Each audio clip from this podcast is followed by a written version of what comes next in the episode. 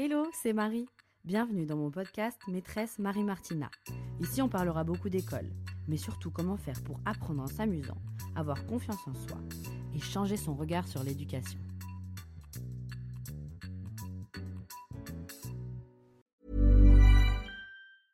Hiring for your small business? If you're not looking for professionals on LinkedIn, you're looking in the wrong place. That's like looking for your car keys in a fish tank.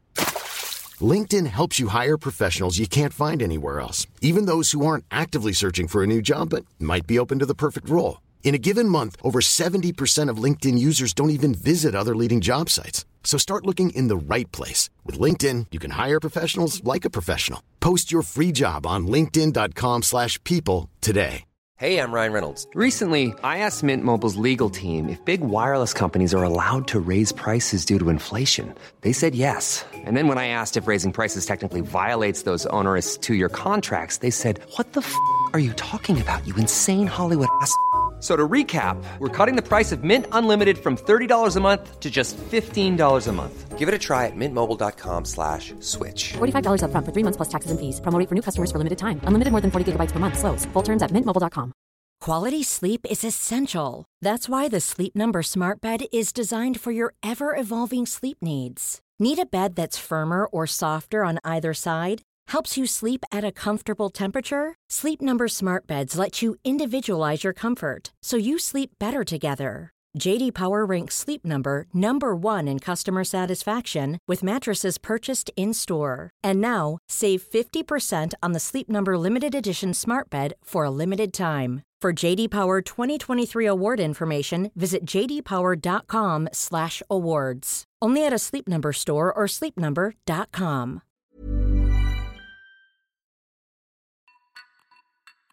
Hello, c'est Marie. Bienvenue dans mon podcast Maîtresse Marie Martina.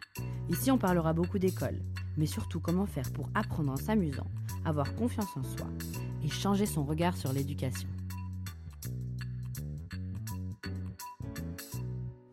Alors déjà, bonjour à tous. Je suis vraiment contente euh, de pouvoir vous parler ici dans mon tout premier podcast.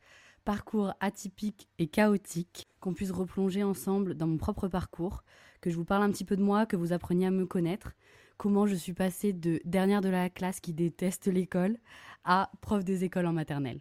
Alors je vais essayer de suivre un parcours chronologique, mon enfance, où est-ce que j'ai grandi, mon entrée en maternelle, jusqu'à la rencontre qui aura tout changé pour moi. Alors comme vous le savez sûrement déjà, je m'appelle Marie, Euh, je viens d'une famille de cinq enfants. Je suis la quatrième, donc l'avant-dernière. D'abord j'ai un grand frère, puis deux grandes sœurs, puis une petite sœur, donc famille nombreuse. Euh, je me suis toujours épanouie dans cette famille où il y avait beaucoup, beaucoup de bruit. Ma maman aimait pas spécialement qu'on parte de la maison, mais par contre, on avait le droit d'amener qui on voulait à la maison, des copains, des cousins, des cousines. Donc c'est vrai que c'était un, joyeux bazar à la maison, mais ça me plaisait beaucoup en fait. Je crois que j'ai jamais été habituée à, à être seule et euh, j'ai toujours grandi dans le bruit, donc ça par contre, il n'y avait aucun souci là-dessus. Euh, une famille aimante, euh, ma maman qui adorait les enfants, qui m'a transmis, euh, je pense, sa passion pour les enfants et pour l'éducation.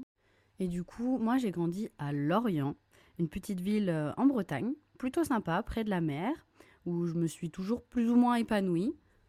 Par contre, malheureusement, on ne peut pas en dire autant de l'école.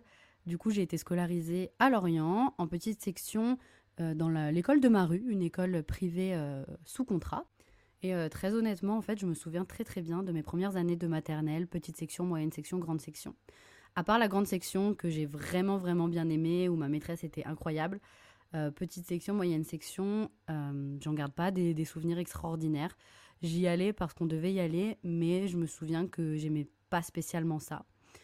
Euh, ensuite, mes souvenirs deviennent un petit peu plus clairs et nets à partir du CP. Et toute, toute, toute ma primaire est très claire pour moi. Euh, en fait, j'y trouvais aucun intérêt. Je m'épanouissais pas du tout, du tout. Et j'avais un certain problème avec euh, l'autorité. Donc, je, je tenais pas spécialement tête encore euh, en primaire. Mais je me souviens que des fois, je passais des, longues minutes à, regarder la maîtresse et je me disais, mais, mais comment ça se fait que, que, que ce soit fait comme ça en fait? Comment ça se fait que la maîtresse soit devant nous en train de parler toute la journée et que nous, on est là, on doit euh, absorber euh, le savoir qu'elle nous transmet et euh, jamais rien remettre en question juste écouter, rester là assis sagement. Et en fait, moi, ça me démangeait. Ça me démangeait. J'avais pas envie de, voilà, j'avais pas envie de rester assise toute la journée. J'avais envie de, faire des trucs qui m'intéressaient. Et je trouvais en fait qu'on perdait énormément de temps. Ensuite, plus les années ont passé, et pire pour moi ça a été. Les années collège, ça restera les pires années de ma vie.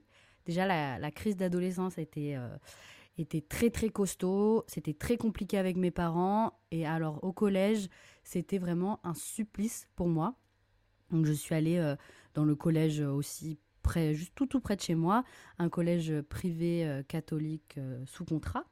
et c'était très très très très strict à ce moment-là. Moi j'aimais bien me maquiller, j'aimais bien m'habiller différemment des enfants euh, de ma classe. Et c'est vrai que du coup j'ai été euh, la bête noire euh, la bête noire des enseignants.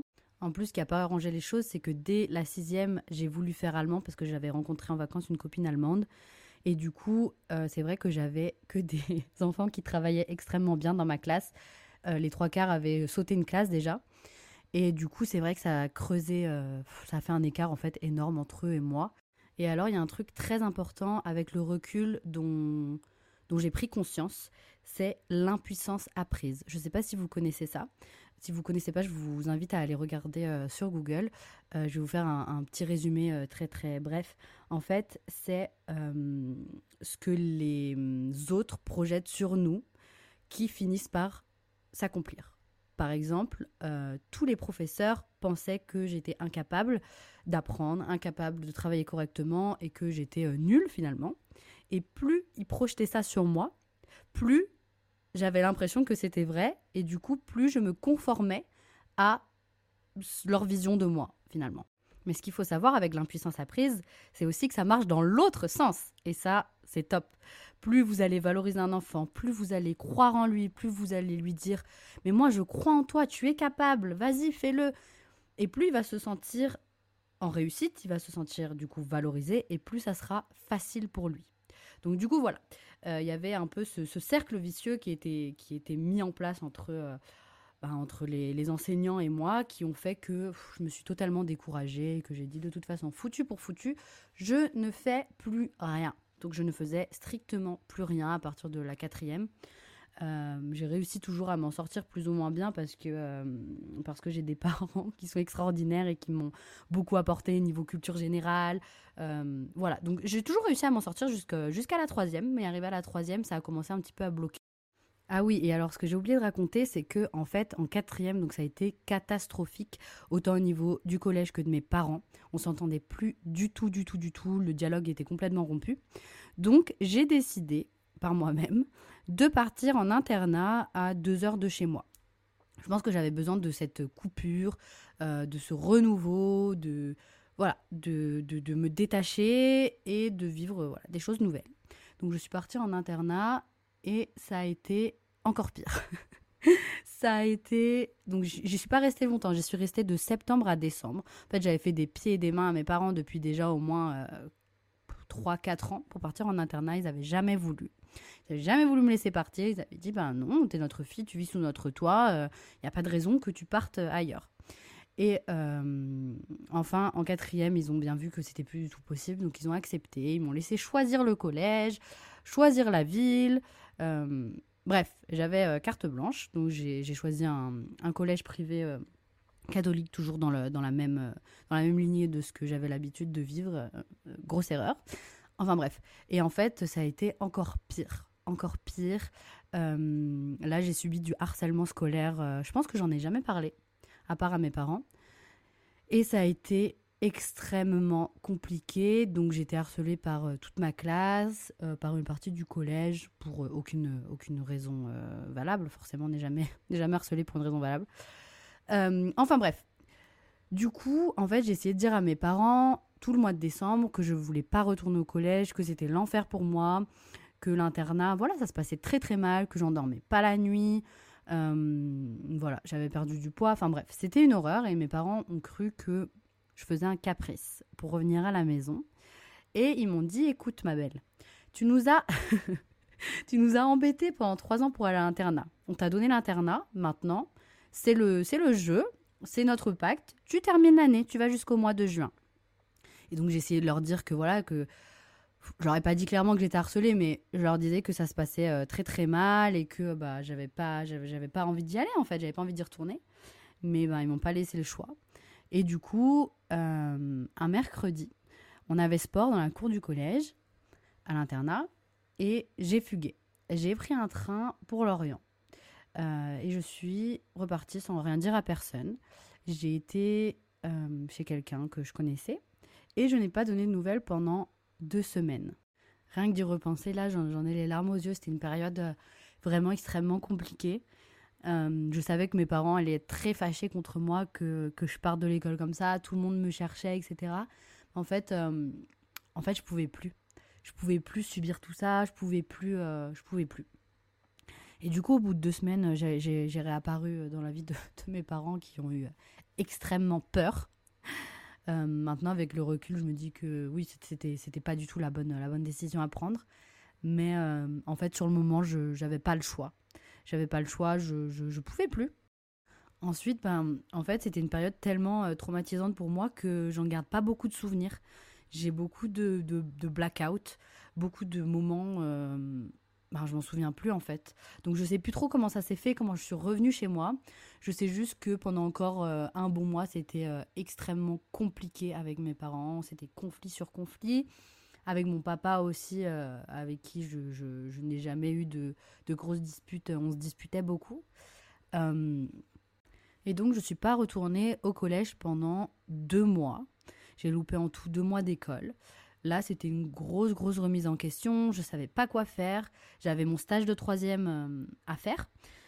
Et du coup, mon papa m'a gentiment accueilli dans son entreprise pendant une semaine pour faire mon stage parce que personne ne voulait me prendre. Je ne savais pas quoi faire. Je savais pas où aller. C'était, c'était l'horreur. Et donc, à partir de ce moment-là, je me suis dit, bon, euh, on va essayer de terminer l'année euh, tant bien que mal. Je suis retournée dans mon premier collège où j'ai terminé l'année comme j'ai pu finalement. Donc les enseignants de, mon collège euh, ont pensé que je n'arriverais pas à avoir le brevet. Euh, donc on suggérait mon redoublement. Finalement, j'ai quand même réussi à avoir mon brevet. Comme je vous ai dit, j'ai toujours réussi à m'en sortir. Euh, mais j'ai quand même voulu redoubler. Je me suis dit, bon, allez, on va, essayer de redoubler. On va hum, changer d'établissement scolaire surtout. Là-dessus, j'ai eu de la chance d'avoir des parents adorables qui m'ont toujours soutenue. Du coup, je suis partie dans un autre collège de ma ville, euh, public cette fois, mais je vous avoue que je suis partie très très démoralisée finalement. Été très frustrée, désintéressée. Euh, là, j'avais bien compris à ce moment-là que le système traditionnel ben, résonnait pas en moi en fait, que pour moi ça, ça fonctionnerait pas. J'étais un peu découragée, j'avoue, mais je me suis dit euh, on va quand même tenter. Et si ça fonctionne pas, eh ben, je partirais dans autre chose. Je savais pas encore trop quoi. À ce moment-là, j'étais loin, très loin, à milieu de m'imaginer que j'allais être euh, professeur à mon tour.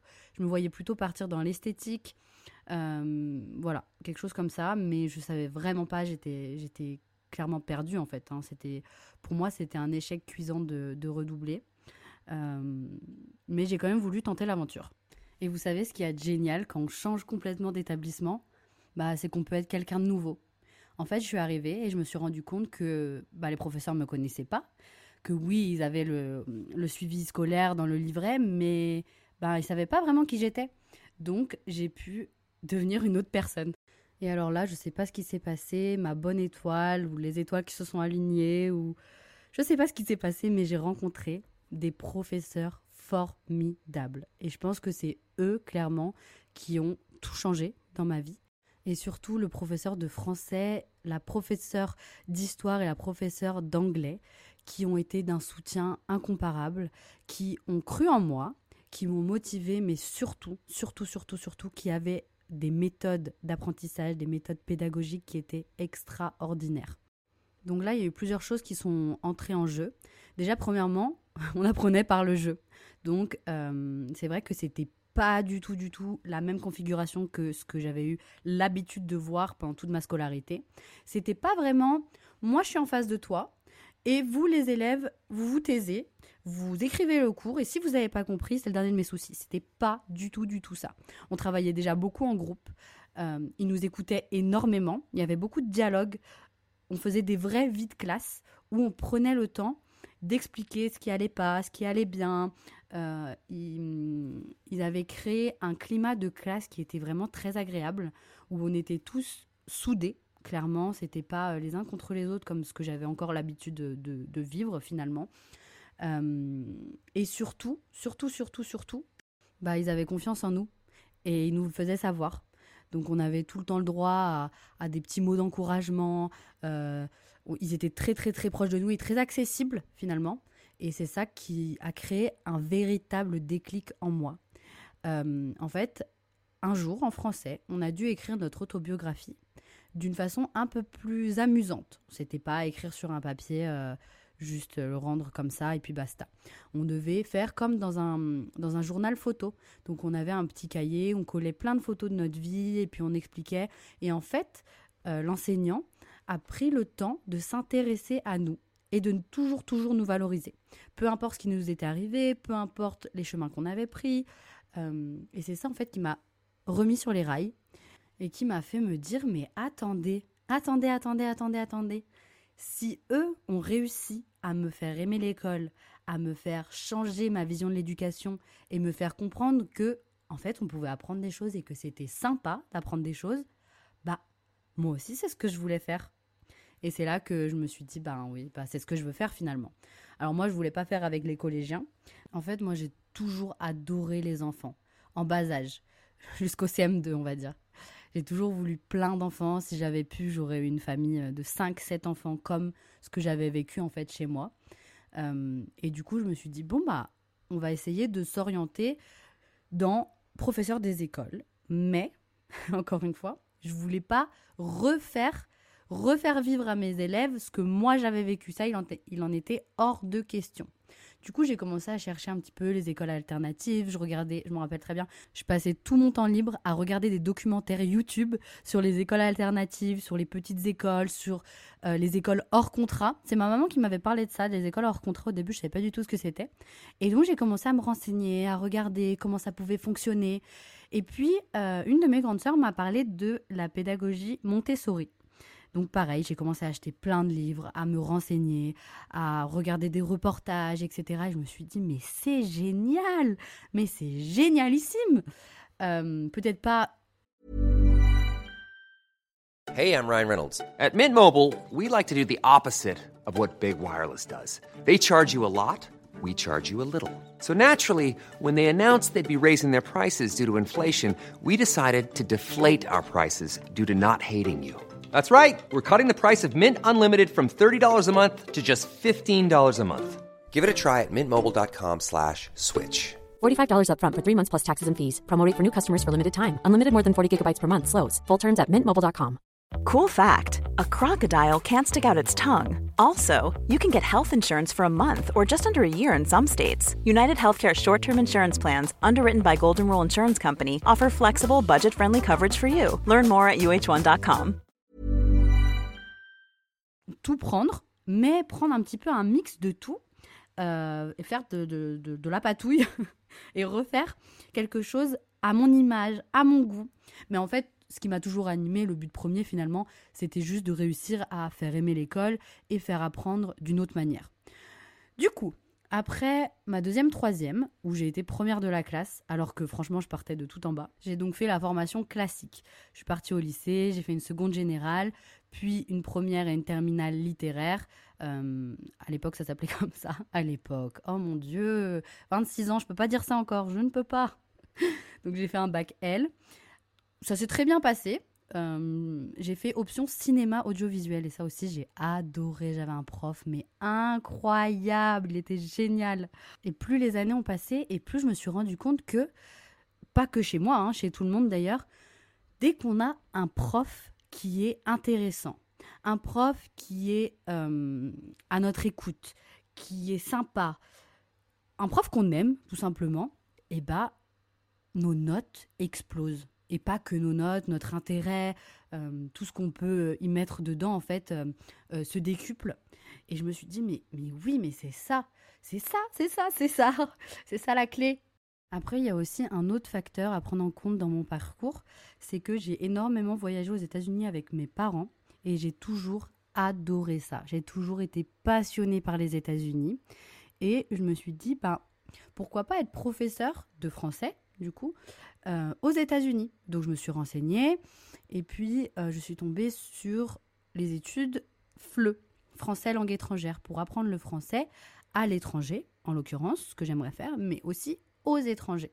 C'est-à-dire si jamais, pour X ou Y raison, je ne pouvais pas quitter la France, je ne peux pas quitter la France, je peux toujours enseigner le français aux étrangers en France. Et donc là, ce qui est bien dans ce master, en fait, c'est que ça m'ouvre énormément de portes. Euh, je peux donc enseigner le français aux enfants étrangers.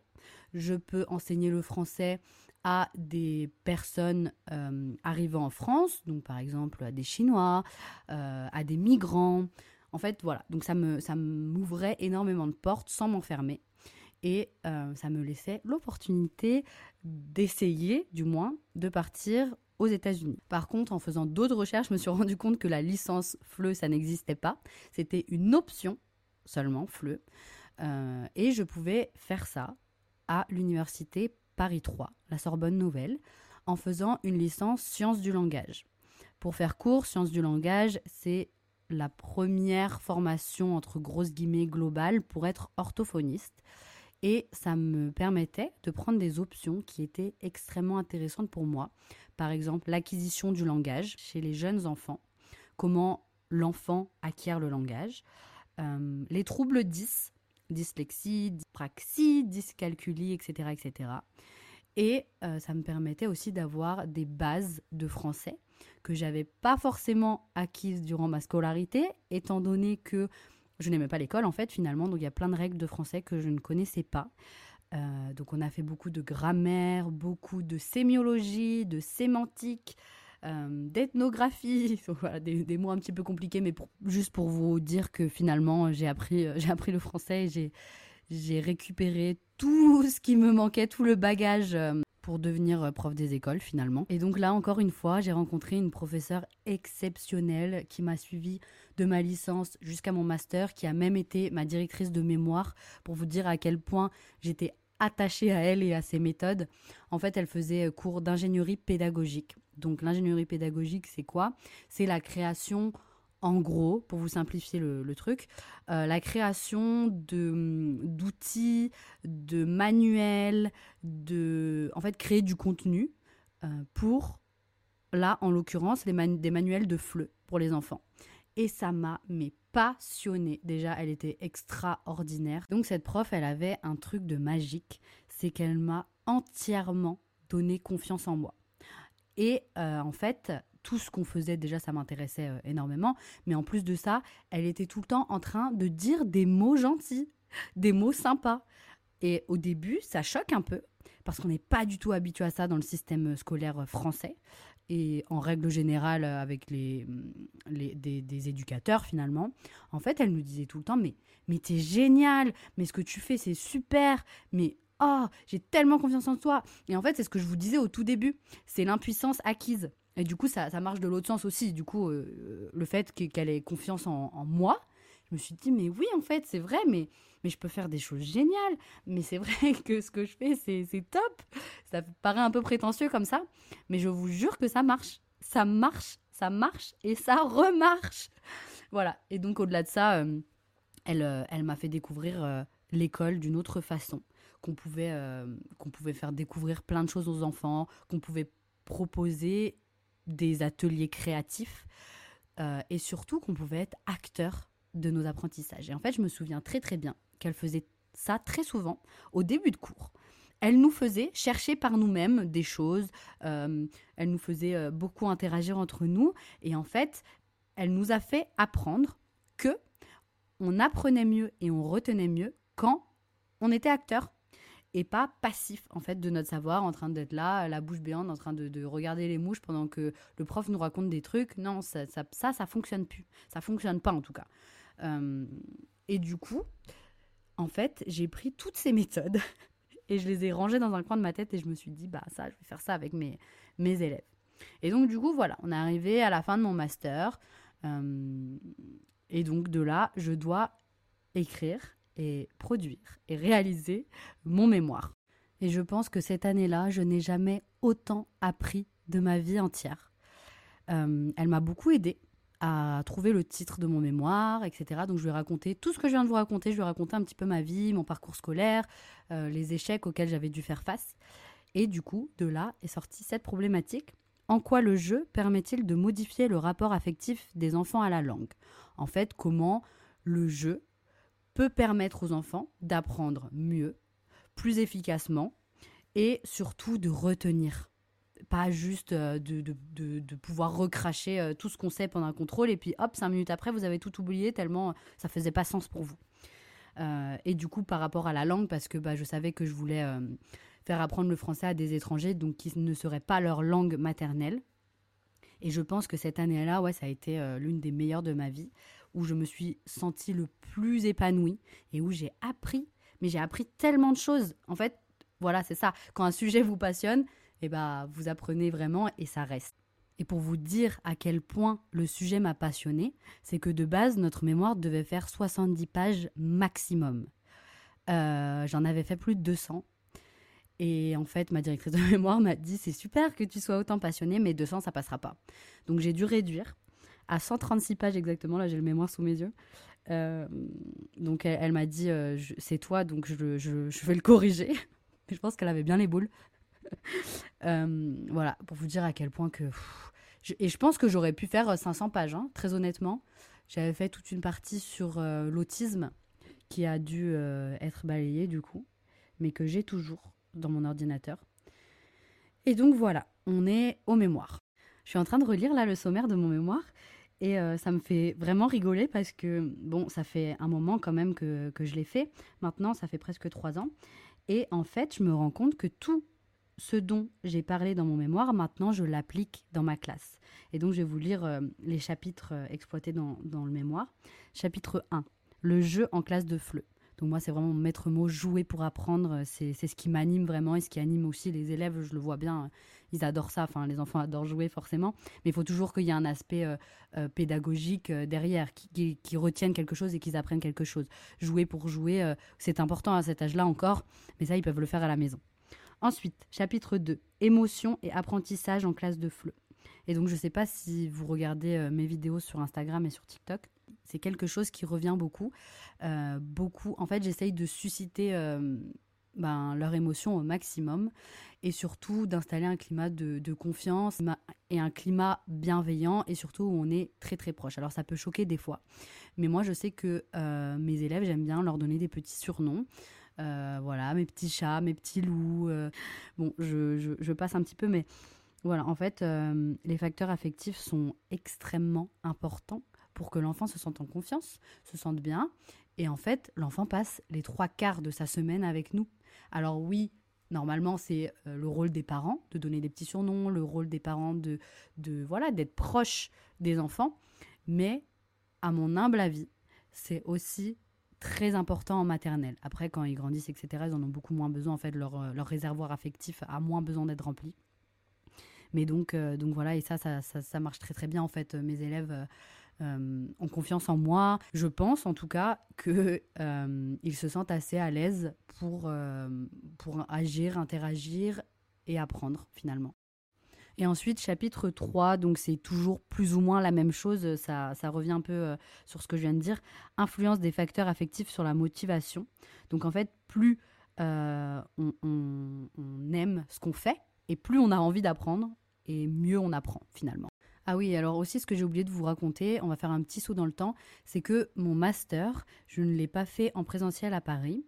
J'ai décidé de partir à Miami. Donc j'ai fait mon master à distance, ça n'avait rien à voir avec le Covid encore, c'est euh, mon master FLE qui était proposé donc par ma fac, toujours euh, la Sorbonne Nouvelle, euh, à distance. Du coup, j'ai décidé de prendre cette option pour pouvoir partir à Miami, apprendre, enfin consolider du coup mon anglais.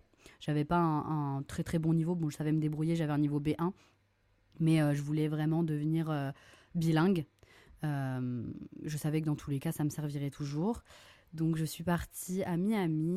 J'ai donc passé l'examen, le Cambridge Exam, niveau C1, donc bilingue. ça m'a énormément plu, j'ai énormément appris. J'ai aussi fait un stage dans une école franco-américaine bilingue à Miami. C'était incroyable. En classe de grande section. La maîtresse s'appelait Marie aussi, elle était top, top, top. C'était trop génial. Et donc là, je me suis dit, ben oui, c'est ça que je veux faire. Alors, je vous cache pas qu'il m'a fallu beaucoup, beaucoup, beaucoup de motivation. Mes journées étaient très compliquées et bien chargées. Je me levais à 5 heures du matin, je prenais le petit déjeuner, puis j'allais à mon stage. Puis ensuite, là, donc ça, c'était le matin. Puis ensuite, je rentrais l'après-midi, donc j'avais classe euh, l'après-midi. Et puis le soir, je préparais donc mon master euh, à distance. Donc c'était vraiment, euh, c'était une période assez chargée. Ensuite, je suis rentrée en France à la fin de mon mémoire, donc à Paris. Et j'ai tout de suite postulé dans des écoles à Paris. En fait, j'ai postulé dans des écoles aussi aux États-Unis, mais il faut savoir qu'aux États-Unis, c'est extrêmement, extrêmement compliqué d'y travailler. Euh, en fait, j'ai pu y aller deux ans parce que je payais une école, donc j'avais un visa étudiant, donc aucun souci. Quand vous payez aux États-Unis, il n'y a aucun souci. Par contre, pour avoir un, visa travail, c'est très compliqué. C'est très compliqué. Ils n'aiment pas trop les étrangers, qu'on vienne leur voler leur travail. Donc, euh, autant vous dire que je postule tous les ans hein, pour, pour partir là-bas, mais euh, pour l'instant, pour l'instant, bah, je n'y arrive tout simplement. Euh, et du coup, j'ai postulé également à Paris, près de chez moi, dans des écoles euh, bilingues, internationales, parce que ben voilà, c'était la continuité de, de, ce que j'ai toujours voulu faire. Je sais que ça intéresse beaucoup et que ça questionne beaucoup, mais non, je n'ai pas passé le concours de professeur des écoles. En fait, je ne suis pas rattachée à l'éducation nationale. Je suis dans une école privée hors contrat bilingue, donc je vais vous raconter un petit peu comment ça fonctionne. Euh, mais du coup, je n'enseigne pas le français à des Français ou des francophones. Dans ma classe, euh, l'année dernière, j'avais que deux francophones sur 15. Cette année, j'en ai un sur 12.